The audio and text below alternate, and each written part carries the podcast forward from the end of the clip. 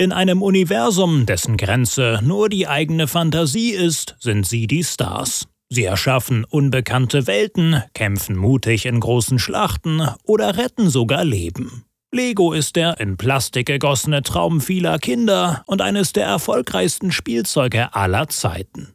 Aber hast du dich auch schon gefragt, wie die bunten Steine überhaupt in die Welt kamen?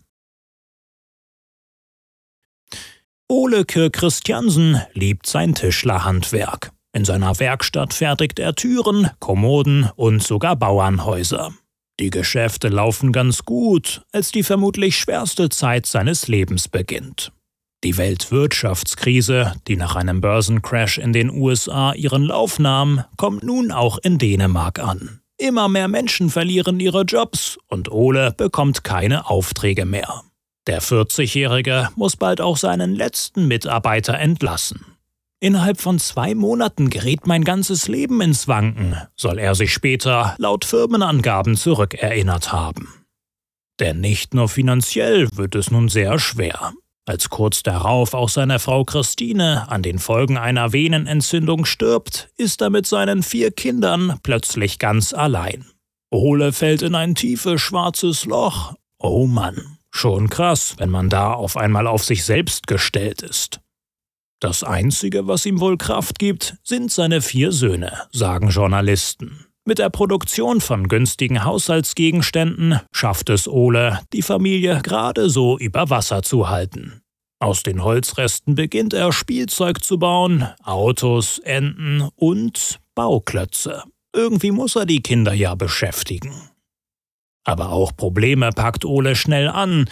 Damit die Klötze mehr Grip bekommen, tüftelt er Noppen für die Oberseite aus. Ganze Türme können die Kids damit jetzt in die Höhe bauen. Klar, dass auch die Nachbarskinder bald immer mehr davon wollen.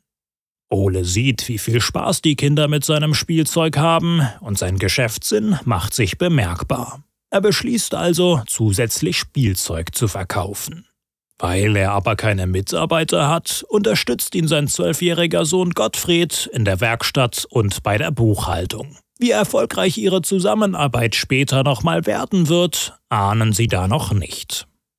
Denn Ole kann zwar bald seine alten Mitarbeiter wieder anstellen, aber trotzdem steckt die kleine Firma immer wieder in finanziellen Schwierigkeiten. Vor allem die Unterstützung eines nationalen Unternehmensverbands rettet sie durch die globale Wirtschaftskrise. Sicherlich gehörte zu so einer großen Entscheidung in so unsicheren Zeiten auch eine große Portion Mut. Mit der guten Qualität seines Spielzeugs hat sich Ole trotz aller Schwierigkeiten zügig eine treue Fanbase in Dänemark aufgebaut. Vor allem Enten, die automatisch den Schnabel öffnen, kamen gut an. Also beschließt er 1934, alles auf eine Karte zu setzen und die Produktion ganz auf Spielzeug umzustellen. Aber das Marketing hinkt noch. Ole braucht einen guten neuen Namen für die kleine Firma, kurz soll er sein und für Spaß beim Spielen stehen. Leihgott, Spielgut. Aus den beiden dänischen Wörtern kombiniert er schließlich die Abkürzung Lego. Und tatsächlich, das Geschäft läuft. In den nächsten acht Jahren wächst seine Firma von sieben auf 40 Angestellte. 1947 leiten Ole und der mittlerweile 26-jährige Gottfried die Firma Lego nun gemeinsam. Von klein auf hatte sein Sohn alle Schritte des Unternehmens begleitet. Auf eine neue Entwicklung ist Ole ganz besonders stolz. Als erster im ganzen Land hat er jetzt eine Maschine, mit der man Plastikspielzeug herstellen kann. Der Kunststoff hatte sich im Krieg beim Militär für Kabelisolierungen durchgesetzt und kommt nun auch im Alltag zum Einsatz. Aber Gottfried ist skeptisch. Man kann schöne, niedliche Dinge aus Plastik machen, aber Holz ist ein robusteres Material, wird er auf der Lego-Homepage zitiert. Ole bleibt trotzdem dran. Und das liegt sicher auch an dem kleinen roten Plastiksteinchen eines britischen Spielzeugherstellers, von dem er wohl auf einer Messe erfuhr. Es ist seinen Bauklötzen verdammt ähnlich und besteht zudem aus günstigerem Material. Er ahnt, wenn man diesen Gegenstand neu entwirft, kann er ein Erfolg werden. Seine Mitarbeiter experimentieren fortan so lange mit Kunststoffen, bis Oles Version produktionsreif ist. Er ist also nicht der Erste, der den Plastikstein mit Noppen erfindet, und bis heute scheint unklar, ob er ihn wirklich einfach weiterentwickeln durfte. Trotzdem legt er damit den Grundstein für einen Welterfolg. Mit den ersten Lego-Sets können die dänischen Kids ganze Häuser selbst bauen oder stundenlang in ihre Fantasiewelten abtauchen. Doch etwas Entscheidendes fehlt noch. Wie bloß kann man die Steine so konstruieren, dass sie fest aufeinander halten?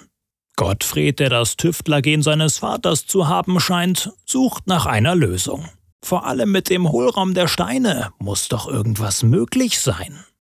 Welche Gedankengänge er dabei wirklich hatte, wissen wir nicht. Aber es wird circa zwei Jahre dauern, bis es Klick macht.